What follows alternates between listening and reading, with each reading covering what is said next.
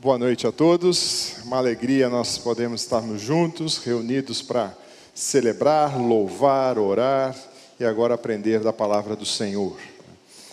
É, para quem ainda eu não desejei, desejo um feliz 2022. É, são tantas as previsões profetadas, receitas de sucesso e assim vai. Grandes partes dessas estabelecidas por projetos e desejos, muitas vezes do homem para o próprio homem.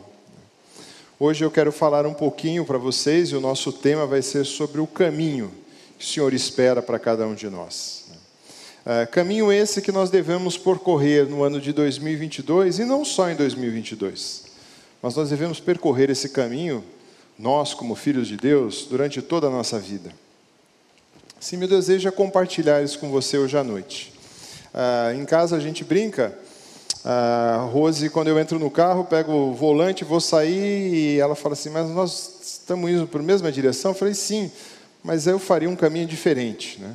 Eu falei: É, mas agora sou eu que estou dirigindo, vai por esse caminho. Normalmente meu caminho é mais longo, né?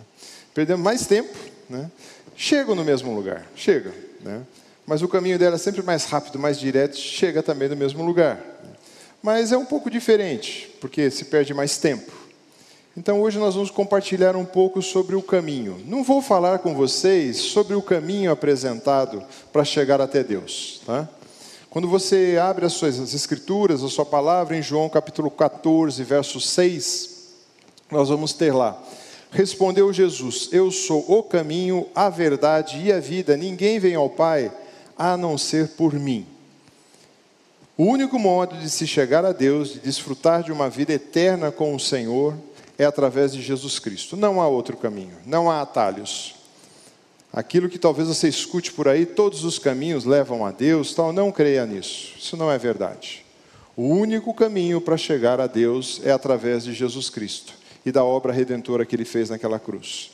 Não é isso que nós vamos falar hoje. Nós vamos falar para aqueles que já estão no caminho, já conhecem ao Senhor Jesus, já têm intimidade com o Senhor de como nós vamos levar a nossa vida cristã, no nosso dia a dia, nos nossos desafios, não só nos domingos, mas de segunda a segunda. E para isso eu quero lançar mão do Salmo 119. Salmo 119 é o maior capítulo da Bíblia. Ele é uma poesia hebraica, uma linguagem poética. É lógico que talvez você, ao ler o Salmo 119, não vai notar isso mas ele é uma poesia hebraica, onde o salmista faz uma divisão de acrósticos alfabéticos, usando 22 estrofes, usando cada uma das palavras do hebraico, das, das, das letras do hebraico, do alfabeto hebraico, dividido em oito versos, e totalizando 176 versículos. O que nós vamos selecionar hoje é o trecho que está de Salmo 119, de 25 a 32, e ali a palavra que o salmista escolhe é o Dalet, que seria equivalente ao nosso D. E ele utiliza essa palavra para usar, um, essa letra para usar a palavra Derek, que significa caminho. E ele começa todo o seu salmo, pelo menos nesse pequeno trecho, falando do caminho. É como se nós, no nosso português, pudéssemos falar assim: o caminho que eu sigo hoje, a caminhada que eu fiz ontem, vou caminhar e sempre começando com a mesma o caminho. Mas nós não estamos aqui muito para falar de poesia hebraica e nem das suas características.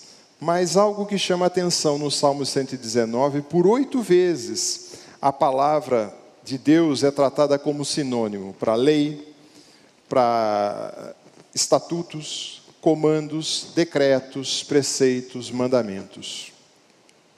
Convido você a abrir ou ligar a sua Bíblia no Salmo 119, no verso, começando no verso 25. Diz assim: Agora estou prostrado no pé, no pó, desculpe. Preserva a minha vida conforme a tua promessa. A ti relatei os meus caminhos e tu me respondestes.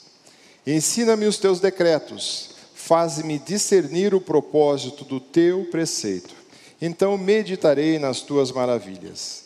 Minha alma se consome de tristeza. Fortalece-me conforme a tua promessa.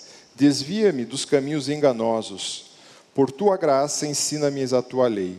Escolhi o caminho da fidelidade e decidi seguir as tuas ordenanças. Apego-me aos teus testemunhos, ó Senhor. Não permitas que eu fique decepcionado. Corro pelo caminho que os teus mandamentos apontam, pois me deste maior entendimento. Nós vamos trabalhar com a seguinte ideia hoje: que o Senhor indica aos seus filhos os caminhos que eles devem abandonar e o caminho que ele deve seguir, ou o caminho que deve ser seguido. Assim, eu quero destacar o primeiro ponto dos meus quatro. No primeiro, o salmista aqui apresenta uma situação real. Há um relato por parte do salmista, uma aproximação do salmista do Senhor sobre como anda a sua vida ou os seus caminhos. O verso 26 diz assim: A ti relatei os meus caminhos, essa, esse acréscimo é por minha parte. Ou a ti relatei a minha vida, e tu me respondestes. No 26 vai dizer, em outras versões, Eu te expus os meus caminhos, e tu me valestes. Na realidade, o Senhor conhece como nós pensamos, o Senhor sabe o que nós fazemos. O Senhor sabe o que nós falamos. Mas muitos de nós, muitas vezes, temos a seguinte ideia de que o Senhor não sabe das coisas, que nós podemos ocultar alguma coisa do Senhor. Isso não é a verdade. E o salmista coloca essa real situação dele, lançando mão e falando de um passado. Eu relatei os meus caminhos. Então é necessário que faça parte da sua comunhão diária com o Senhor, relatar os seus caminhos ao Senhor. Ah, mas o Senhor não sabe tudo que eu faço, tudo que eu penso, tudo que uh, eu falo, sabe. Mas Ele quer ter um relacionamento de proximidade. Ele quer ter um relacionamento de pai amoroso com o filho que, dá, que presta contas. Quer saber como que você anda. É, o Senhor sabe tantas as coisas, de todas as coisas, que nós podemos pegar três exemplos das Escrituras, onde acontece alguns episódios em que alguns acham que o Senhor não viu ou não percebeu isso. O primeiro episódio ocorre com Davi e Betseba.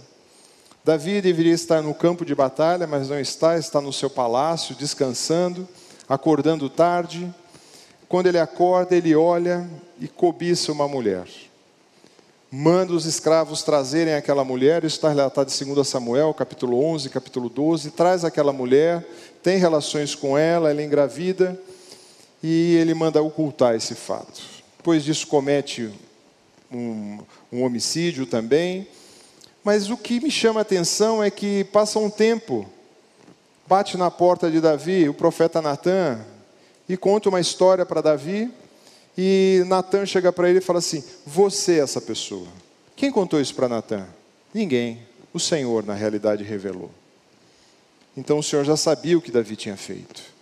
Há um outro episódio também, quando nós vemos o Senhor Jesus, relatado em 1 João, capítulo, verso 1 de eh, João, capítulo 1, 44 a 50, onde ele vai chamar um dos seus discípulos, ele encontra Natanael e fala: Olha, eu te vi em tal lugar, assim, assim, assim. Ele fala: Nossa, eu creio no Senhor e mostrando que o Senhor se importa até onde ele estava. Então o Senhor nos conhece. Ananias e Safira, logo no começo da igreja, em Atos 5, eh, não precisava fazer o que eles fizeram, não precisava vender as suas propriedades e entregar aos apóstolos, mas eles fizeram isso. E venderam sua propriedade por um valor e chegaram para os apóstolos e falamos: vendemos por outro. Naquele momento, o apóstolo diz claramente para ele: Você mentiu para o Espírito Santo de Deus e por isso você vai morrer. E ele e a sua esposa fizeram a mesma coisa. O Senhor sabe, o Senhor conhece. Nada fica encoberto. Então, minha pergunta para você é: se tem alguma coisa que ainda você está escondendo de Deus, que você não confessou para o Senhor? Ele já sabe. Então você precisa colocar, você precisa tratar. E o salmista ainda ele diz no verso 25: Agora estou prostrado no pó. Essa é uma linguagem que significa assim: estou arrasado, estou destruído. Ele é, prostrado ao pó, e às vezes eles colocavam uma roupa de uma vestimenta bem rude e jogava pó na sua cabeça para dizer: Olha, a minha situação é de tristeza, é de lamúria. Mas ele chega com essa questão humilde diante do Senhor para dizer: Senhor, me acuda, me ajuda, me, me dá uma solução na minha vida. E ele fala: E eu relatei os teus caminhos e tu me respondestes. Veja, Deus não está oculto, Deus não está escondido, Ele re resolve e Ele atua, e Ele atua respondendo aos seus. Então, esse é o nosso Deus.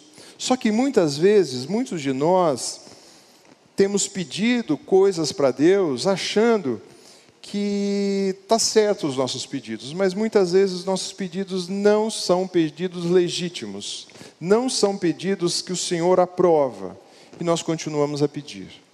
De fato, Deus não atende. Muitas vezes também você quer aquele pedido seja atendido do jeito que você quer, no tempo que você quer. E muitas vezes também Deus já respondeu. Só que você não concorda com o que Deus respondeu. Você não acata isso. Então você vive um, como um filho rebelde. Qual é a nossa condição? Será que nós estamos como salmista, prostrados diante do Senhor, relatando o que tem acontecido na nossa vida e Deus respondendo a nós no seu tempo, do jeito certo, do como Ele quer? Segundo ponto que eu levanto nesse salmo é uma revelação. Há um pedido para atender um caminho correto. E o salmista aqui, diante, e também isso eu quero colocar diante de vocês, que hoje nós temos a grata bondade de Deus fazendo com que o Espírito Santo de Deus habite no coração daquele que é salvo. Então, mediante o Espírito Santo que habita em cada um de nós, mas a palavra de Deus, e os irmãos que estão em nosso entorno, muitas vezes, nós somos alertados de caminhos equivocados. Olha o que o Salmo, o verso 27 diz: Faz-me atinar ou discernir com o caminho, com o propósito dos teus preceitos, e meditarei nas tuas maravilhas. O 29 vai dizer: Afasta de mim ou me desvia dos caminhos da falsidade, do engano e favorece-me com a tua lei. Ele vai dizer um pedido para atinar, para entender, para compreender os caminhos que Deus quer. E ele solicita isso a Deus como uma oração, e, mas muitas vezes nós também, das nossas orações, além de pedir mal, como diz em Tiago, nós muitas vezes achamos que as nossas orações têm que ser na base como, por exemplo, Gideão fez, lá relatado em Juízes, capítulo 6, verso 17, 36 e 39. O Senhor aparece para Gideão e fala assim: Gideão, vai libertar meu povo. E Gideão pega e fala assim: Senhor, eu preciso de um sinal que é o Senhor mesmo está falando comigo. Deus é muito misericordioso, né? Deus atende, ele fala assim: Senhor, se o Senhor mostrar que de fato, quando eu colocar essa lã no telhado e tudo em volta tiver seco e só o orvalho molhar a lã, eu acredito que é o Senhor que está falando comigo. Deus fez isso. No dia seguinte, Gideão, ainda desconfiado, falou: Mas Senhor, veja bem, será que é o Senhor mesmo? Eu quero fazer um outro pedido. Uh, vamos fazer o contrário? Tudo fica uh, molhado, desculpa, tudo vai ficar molhado e só a lã vai ficar seca. E Deus fez ainda. Muitas vezes, nós queremos tratar os nossos pedidos a Deus dessa forma, mas Deus já deixou relatado na Sua palavra o que Ele espera de cada um de nós. Nós temos a Sua palavra. O Salmo 119, só que no verso 105 diz assim: Lâmpada para os meus pés é a tua palavra, e luz para o meu caminho. É muito interessante porque muitos de nós estamos começando o ano, então é uma boa oportunidade de você se aplicar em ler a palavra de Deus. Está começando o ano, não perca tempo, começa a ler, começa a estudar a palavra de Deus. Para você conhecer mais o que é essa lâmpada, o que essa luz quer te mostrar. Nos tempos antigos, é lógico, não tinha um holofote como esse aqui, que ou como você passa por uma estrada e ele sinaliza e você consegue enxergar muito longe. Ele, o salmista está dizendo aqui: olha, lâmpada para os meus pés é uma claridade maior, né? ou lâmpada para os meus pés e luz para o caminho.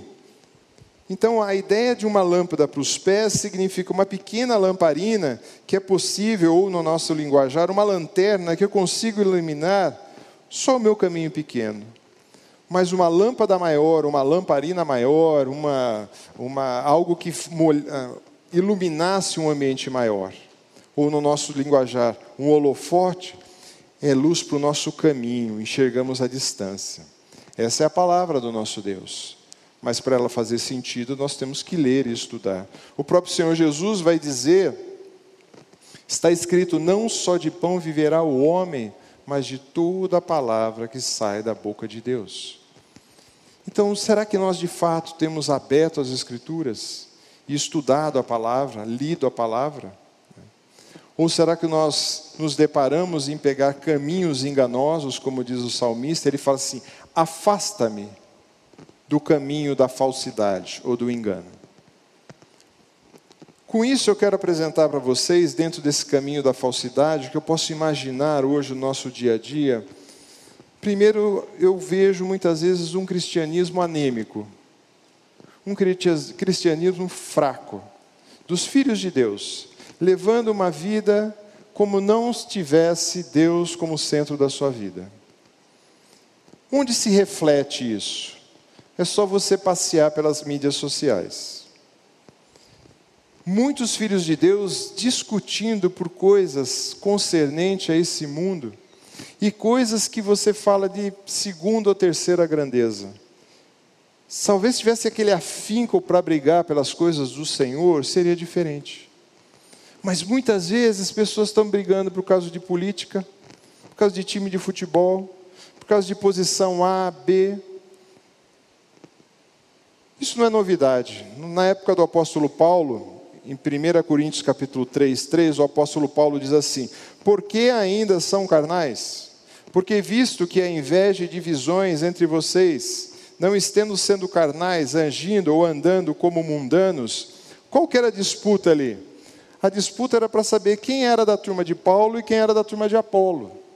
E o apóstolo Paulo, vocês são carnais. Não façam isso. Isso são coisas secundárias.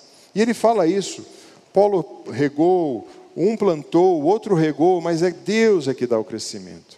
E muitas vezes nós ficamos brigando por isso. E o nosso cristianismo fica anêmico, fraco. Ou muitas vezes o nosso cristianismo está muito egocentrado. É os meus desejos, é as minhas vontades, e eu trato a Deus como se fosse aquela ilustração, aquele quando você vê em desenhos, em filmes, o gênio da lâmpada, que eu vou agora esfregar essa lâmpada e vou fazer os pedidos e Deus tem que acatar a minha vontade. Então precisa de um esposo do jeito que eu quero, preciso de um namorado, preciso de um trabalho. Opa, não é assim. Nossos desejos muitas vezes são corruptos, são enganosos. Nossos desejos muitas vezes não estão no mesmo caminho que o Senhor quer. Romanos capítulo 16, verso 18, Paulo diz assim: Porque essas pessoas não estão servindo a Cristo nosso Senhor, mas ao seu próprio apetite, ou em outras versões, ao seu próprio ventre. Então, quando nós temos um cristianismo centrado em nós, nós não estamos servindo a Cristo, nós estamos servindo a nós mesmos. E ainda também, e fazendo um reino segundo a nossa vontade. E a palavra de Deus é tão clara quando o Senhor Jesus diz: Buscai, pois, em primeiro lugar o reino de Deus e sua justiça, e todas as coisas vão ser acrescentadas. Por que a gente se preocupa e aí depois ele continua com tantas as coisas aqui? E também o que acontece muitas vezes é um cristianismo sem Cristo. Uh, nós todos fomos criados, o ser humano como um todo foi criado para adorar alguma coisa. E se não for o Senhor, você vai adorar outra coisa. Qualquer coisa. Qualquer objeto, pessoas ou ideias. Alguma coisa você vai adorar. E o Senhor Jesus alerta os seus discípulos sobre os fariseus, em Mateus capítulo 15, quando ele diz assim: Esse povo me honra com os lábios, mas o seu coração está longe de mim. Isso é um alerta que o Senhor Jesus dá para os seus, falando daqueles fariseus que se diziam religiosos. Então, se nós olhamos e temos um cristianismo sem Cristo, Nós não temos Salvador, nós não temos o Messias. Então qual é a nossa esperança? É uma vida de legalismo, de regras. Não sei quantos de vocês assistiram um filme chamado Yesterday. É um filme que relata um cantor e esse cantor mediano, ele ia nos barzinhos tocar e não conseguia nada, e de repente ele toca uma música dos Beatles. Todo mundo ficou admirado e falou assim: que é isso? É Beatles. Quem que é Beatles? Ah, dessas músicas. Não sei. E aí o pessoal falou assim: não conhecemos Beatles. Então, para toda aquela comunidade, ninguém sabia quem era Beatles. E aí ele ganhou muito dinheiro, porque ele foi tocando as músicas, foi ganhando dinheiro, fazendo sucesso. Esse filme me alertou que ele tem a música, tem as letras, e não existiu quem fez tudo isso. Muitas vezes nós levamos uma vida cristã assim. Nós levamos uma vida cristã sem Cristo, adorando qualquer outra coisa. O que, que a gente adora? Adora um monte de coisas. Gálatas, capítulo 2, verso 19: Porque eu, mediante a própria lei, morri para a lei a fim de viver para Deus. Estou crucificado com Cristo, logo não sou eu quem vive, mas Cristo que vive em mim. E esse viver que agora tenho na carne, vivo pela fé no Filho de Deus, que me amou e a si mesmo se entregou por mim. Eu relatei aqui alguns caminhos enganosos que nós muitas vezes trilhamos. Caminhos enganosos que nos leva a um cristianismo fraco, anêmico, com vergonha de colocar as nossas posições em Cristo um cristianismo egocentrado, só voltado para o meu bem-estar. Um cristianismo, muitas vezes, sem Cristo. Mera religiosidade. Ou mero vir no domingo só aqui. Nós temos que levar a nossa vida cristã no nosso dia a dia. E o salmista, ainda nesse mesmo trecho, ele fala assim: Senhor, afasta-me do caminho da falsidade, ou da nulidade, ou dos caminhos ocos, vazios, mas favorece-me com a tua lei. Tem outras, le... outras versões que falam assim: ser benevolente, seja gracioso com a tua palavra. Por quê? Porque muitas vezes nós achamos que a palavra de Deus é bonita. Então, muitos de vocês, assim como eu, distribuímos o pão diário uh, para alguns amigos, convidados, pessoas que a gente quer alcançar com o Evangelho.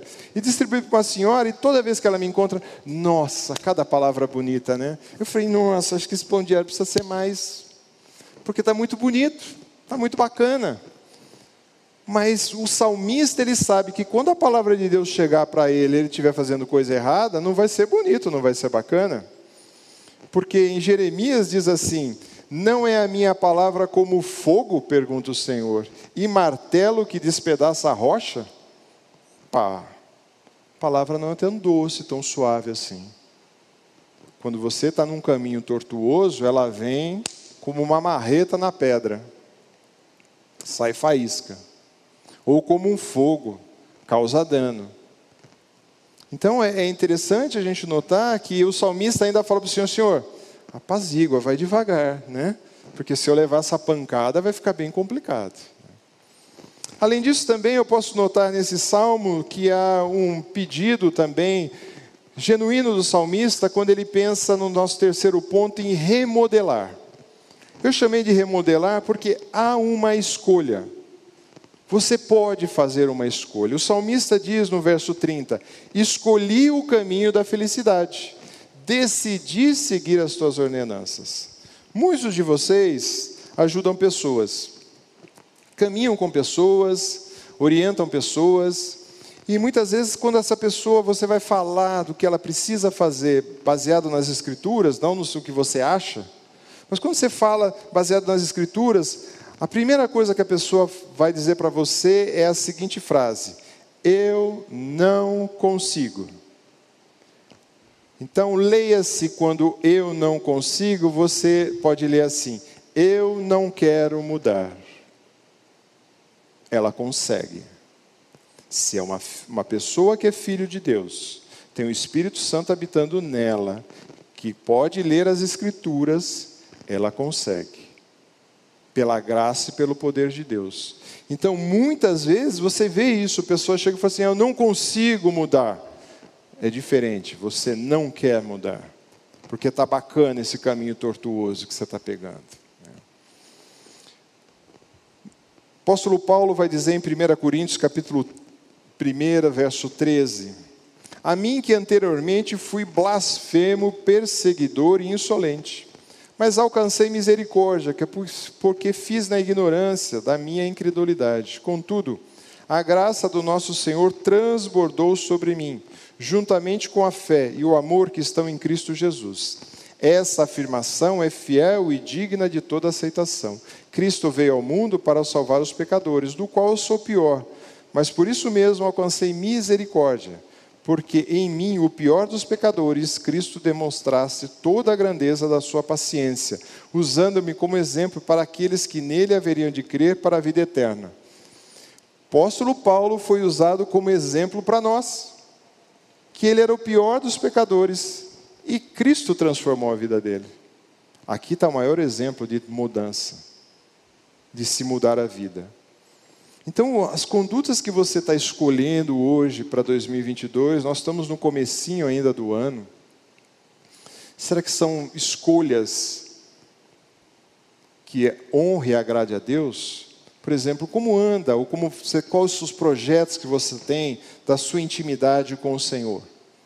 Na leitura, na oração, na meditação, na confissão de pecados, como anda isso? Como anda a relação com os seus familiares? Seu cônjuge, filhos, pais, parentes? Como anda a relação na vida profissional, trabalho, carreira, estudo? Relação com a vida na sociedade, na trata com as coisas públicas, com o pagamento de impostos? Opa, é uma obrigação do cristão, sim, pagar impostos. Se é justo ou não, o Senhor Jesus, você lê lá o que o Senhor Jesus falou sobre isso. Mas também há outras questões que você pode decidir: que roupa você usa? Que literatura que você está lendo? Que série que você está assistindo? Isso é um poder de decisão. Quando você está com o controle remoto ou quando você está no clique do seu computador, você escolhe assistir aquela série ou não, apertar aquele botão ou não. É uma decisão sua. Você pode fazer alguma coisa para uma diversão saudável, ou você pode fazer coisas que não honrem a Deus. Como anda as suas escolhas de amigos, de companheiros, de com pessoas para conversar? É saudável? Como andam os grupos que você anda nas mídias sociais? WhatsApp, Face, Instagram, como andam esses grupos? Será que são pessoas que te incentivam? Então, cada uma dessas áreas, você pode escolher, sim. Você pode escolher. Então, nós devemos e precisamos escolher caminhos que honrem ao Senhor ou não. É, muitas vezes, no contexto da igreja, a sua conduta, você fala, como foi orado aqui, ah, não vou servir. Será que isso honra a Deus? Deus quer que todos nós sirvamos ao Senhor. Cada um com seu dom, sua habilidade, no seu, na sua crescimento espiritual, todo você foi capacitado pelo Senhor para servir. Será que muitas vezes nós estamos levando a vida assim? Que, que escolhas você tem feito? Que escolhas no seu dia a dia? Nós temos que tomar cuidado também com as nossas escolhas, porque muitas vezes nossas escolhas podem ser um desejo bom, mas ela pode se tornar um ídolo na nossa vida. E lembre-se, aí a gente volta àquele ponto. Nós tiramos o Senhor e colocamos esse ídolo.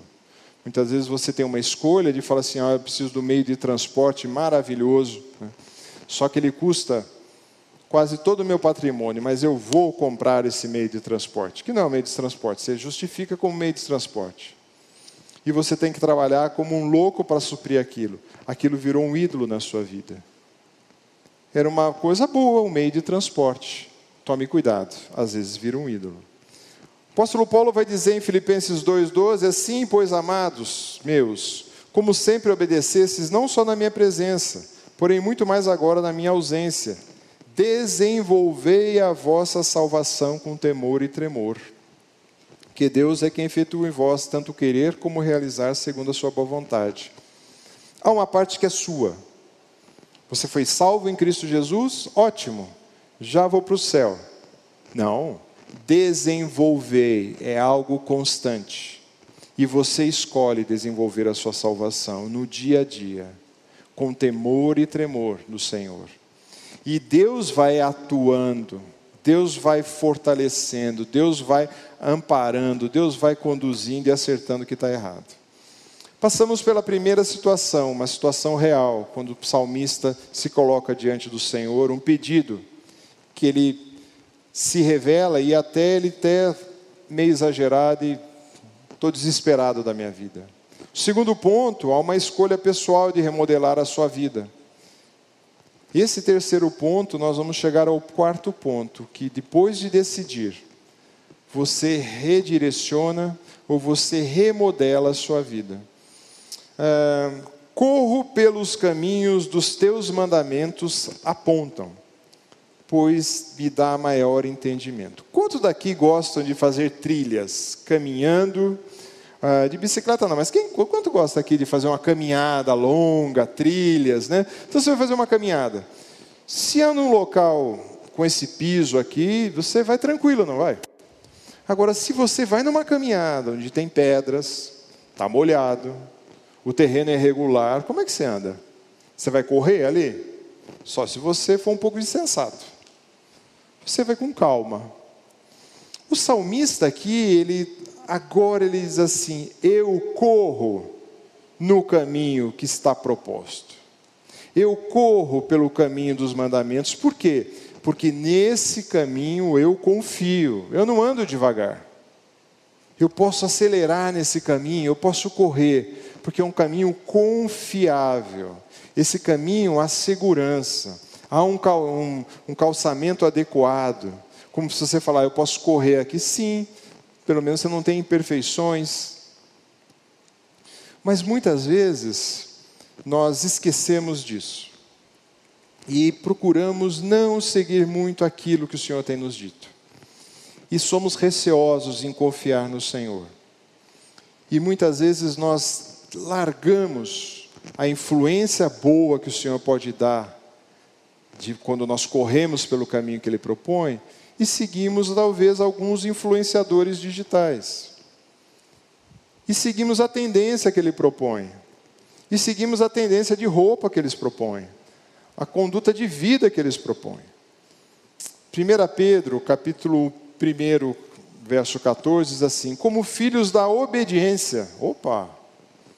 Não vos amoldeis a paixões que tinham anteriormente na vossa ignorância. Então não tomem a forma que vocês tinham antes, mas vocês são filhos da obediência. Romanos capítulo 12, verso 2 é bem conhecido: Não vos conformeis com esse século, mas transformai pela renovação da vossa mente, para que experimenteis qual seja a boa, agradável e perfeita vontade de Deus palavra usada aqui é metamorfose, mudança de mente. Nós estávamos numa estampa, num molde antes, moldado pelo mundo. E Deus nos tira e nos oferece um novo modo, um novo jeito de levar as coisas. É bem interessante porque muitos irmãos nossos, muitas vezes até nós mesmos, não desfrutamos. Ah, mas fala aqui que se eu remodelar o meu modo de pensar, eu vou experimentar a boa, perfeita agradável vontade de Deus. Muitas vezes você não experimenta isso. Será que de fato você remodelou a sua mente para com o Senhor? E quando ele fala de eu corro para os caminhos da tua palavra, há um autor que eu gosto muito chamado John MacArthur. Olha o que ele diz sobre a palavra de Deus. O estudo da alma não pode ser praticado por não cristãos, afinal, somente os cristãos possuem os recursos para compreender a natureza da alma humana e como ela pode ser transformada. A Bíblia, a palavra de Deus, é o único manual confiável para o verdadeiro estudo da alma. Ela é tão exaustiva no diagnóstico e no tratamento de cada questão espiritual, que aplicada pelo Espírito Santo no cristão ela o torna semelhante a Jesus Cristo. É o processo de santificação bíblica. Será que nós levamos a palavra de Deus com essa seriedade em tratar as questões da nossa alma? Será que nós fazemos isso? Ou nós vamos buscar conselho no Google e outros lugares? A palavra de Deus tem um recurso. Mas muitos de nós não lançamos mãos do recurso da palavra de Deus. Ah, mas eu não sei. Encoste alguém mais maduro na fé que sabe. A palavra de Deus responde aos anseios da nossa alma. Porque foi o nosso Deus que nos criou desse jeito. E Ele escreveu a Sua palavra para nos orientar a correr nesse caminho. Assim eu quero concluir essa mensagem entendendo que nós podemos aprender desse trecho do Salmo que há dois caminhos a serem percorridos. Há um caminho correto e um que o Senhor propõe, mas há caminhos enganosos que nós escolhemos. Então, aos homens cabem fazer essa escolha. Quando eu penso em Provérbios, verso 16, 25, diz assim: Há caminhos que parecem direito ao homem, parece direito ao homem, mas no final são caminhos de morte. Parece direito, mas não é correto. O caminho que o Senhor propõe que sigamos é um caminho que nos conduz a uma plenitude de uma vida com o Senhor, uma vida em alegria com o Senhor. Assim, os Provérbios 3,17 diz: Os seus caminhos são caminhos agradáveis e todas as suas veredas são de paz. Isso não significa que você não vai passar por dificuldades, por desafios, por provações. Não. Mas você sabe que tem alguém zelando por você, cuidando de você. E você pode descansar nisso. Então, como o Senhor diz aqui, né? É, eu desejo para você, em 22, que de fato você escolha o caminho que possa honrar o Senhor, que você escolha o caminho para desenvolver a sua fé de forma a crescer mais o Senhor. Que você escolha esse caminho, onde é o caminho que o Senhor propõe, não o caminho do engano, não o caminho da nulidade. Para aqueles que não conhecem o verdadeiro caminho, que é o Senhor Jesus Cristo, que nós falamos no começo, talvez esse seja o seu desafio para 2022. Conhecer quem é o verdadeiro caminho, a verdade e a vida. Então, talvez aquela pessoa que te trouxe aqui, a quem você conhece, que é um cristão, pergunte para ele: como eu faço para entregar minha vida no caminho correto que é o Senhor Jesus? Então, meu desejo para vocês que o nosso caminho de 2022 possa ser para honrar cada vez mais o Senhor. Vamos orar? Bondoso Deus, nós te louvamos pela tua palavra. Te louvamos porque o Senhor é um Deus gracioso, um Deus que conhece a cada um de nós. Sabes, ó Pai, que precisamos de Ti para todos os desafios do nosso dia a dia. Sabe, Senhor, que precisamos sair muitas vezes de caminhos enganosos que não te honram, que não te glorifiquem. Mas te pedimos, ó Pai, que o Senhor nos ensine a trilhar caminhos que venham a te honrar, te glorificar e que possamos de fato, acima de tudo, buscar o teu reino. Queremos, Senhor, pedir pelo Senhor Jesus Cristo para aqueles que ainda não conhecem o verdadeiro caminho, a verdade e a vida, que possam ter um encontro genuíno com Cristo, que possam mudar a sua conduta, que possam seguir de perto cada vez mais o crescimento contigo. Isso é o que oramos e pedimos no nome precioso de Jesus. Amém.